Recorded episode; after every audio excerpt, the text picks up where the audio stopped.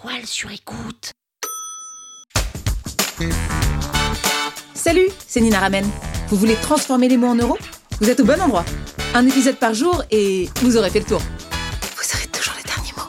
Power Angels. Le premier contact avec ton prospect, c'est comme le premier contact avec un pote. Soit tu croises la personne dans un dîner avec des gens, soit tu la croises en soirée, soit tu la croises dans la rue, tu la croises dans un environnement où en fait tu ne la connais pas, elle ne te connaît pas et tu vas pas pouvoir la contacter. La seule chose qu'il faut que tu fasses, c'est lui donner envie d'en savoir plus. Donc l'équivalent de ça, ce serait les réseaux sociaux. Sur LinkedIn, quand tu fais un post sur LinkedIn et tu veux que ton prospect il ait envie d'en savoir plus. Tu veux que ton prospect il clique sur liker ou commenter et qu'il te suive. Sur Instagram, c'est pareil, sur YouTube, c'est pareil. Donc ça, c'est le premier niveau d'engagement. C'est de passer d'inconnu à personne qui te connaît.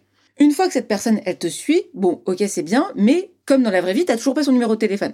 Donc tu l'as croisée en soirée, tu rentres chez toi, elle rentre chez elle, et euh, tu sais pas comment la recontacter. C'est là où tu dois capter ce qu'on appelle son email pour qu'elle rentre dans ta newsletter. Et c'est à ça que sert une newsletter, ça sert à pas avoir des gens que tu vas laisser se balader dans la nature qui seront potentiellement des prospects à qui tu pourrais vendre, mais que tu ne pourras jamais recontacter, sauf si tu refais un post LinkedIn ou un post Instagram et tu n'es même pas sûr que la personne le verra, parce que tu es tributaire de l'algorithme. Donc c'est-à-dire que demain, une personne qui s'est engagée sur un contenu, elle pourra ne même pas voir ton contenu parce que Instagram a décidé de pas le montrer. Donc tout l'enjeu, ça va être, une fois que tu as attiré l'attention de cette personne, ça va être de l'engager sur les emails. Là, on va passer à un deuxième niveau d'engagement qui est la newsletter. Newsletter, tu passes donc d'inconnu à personne qui te connaît, et l'enjeu c'est de passer de quelqu'un qui te connaît à quelqu'un qui t'aime, comme dans la vraie vie. Donc l'avantage c'est que au même titre que quand tu as le numéro de téléphone de la personne, quand tu as son email, tu peux la contacter pour prendre de ses nouvelles, tu peux la contacter pour savoir si elle veut aller prendre un verre avec toi, tu peux la contacter pour lui dire "Ah tiens, j'ai pensé à toi, regarde ce que j'ai vu." Et c'est comme ça que tu vas créer une relation. La newsletter, c'est la même chose. Tu vas créer une relation avec la personne, tu vas augmenter son niveau d'engagement jusqu'au moment où elle est prête à t'acheter. Elle est prête à t'acheter une formation, elle est prête à t'acheter ton produit de pâte à base de konjac, elle est prête à t'acheter ton service qui permet de recycler tes vêtements, ou elle est prête à t'acheter potentiellement euh, une voiture. Donc là, tu vois que tu as créé en fait une confiance qui est suffisamment forte avec la personne, donc une personne que tu as croisée dans la rue, à qui tu as envoyé des messages que tu as potentiellement vus.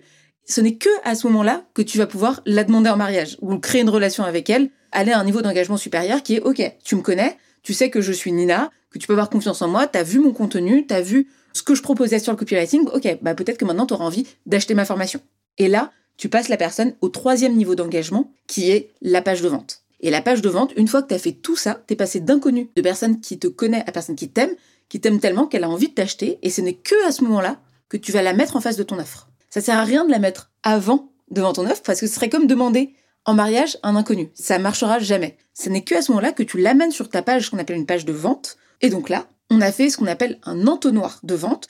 On est passé de quelque chose de très large. Ok, on est en soirée, c'est la jungle, faut qu'on identifie les personnes qui s'intéressent à nous. Donc là, c'est la découvrabilité. La deuxième partie, c'est la newsletter. Donc c'est la partie où on crée de l'engagement. Donc on se fait connaître de la personne, on crée du lien, on crée de la confiance. Et la dernière partie, c'est la partie closing, la partie vraiment où on va vendre, où on va faire faire une action à la personne qui sera la dernière action. Et derrière, après, soit c'est envoyer un humain, soit c'est de l'argent. Donc transformer son prospect en client, c'est comme transformer la courgette qu'on va voir dans la terre au milieu de la campagne en un plat 5 étoiles dans son assiette. Power Angels. La toile sur écoute. Vous avez aimé ce podcast? Sachez que ce n'est qu'un pour cent de ce que je partage gratuitement. Si vous voulez en savoir plus, abonnez-vous à ma newsletter, le lien est en description. Vous aurez chaque semaine des cours, des exercices et des tutos pour améliorer votre écriture de vente, pour améliorer votre copywriting. Je vous dis à tout de suite.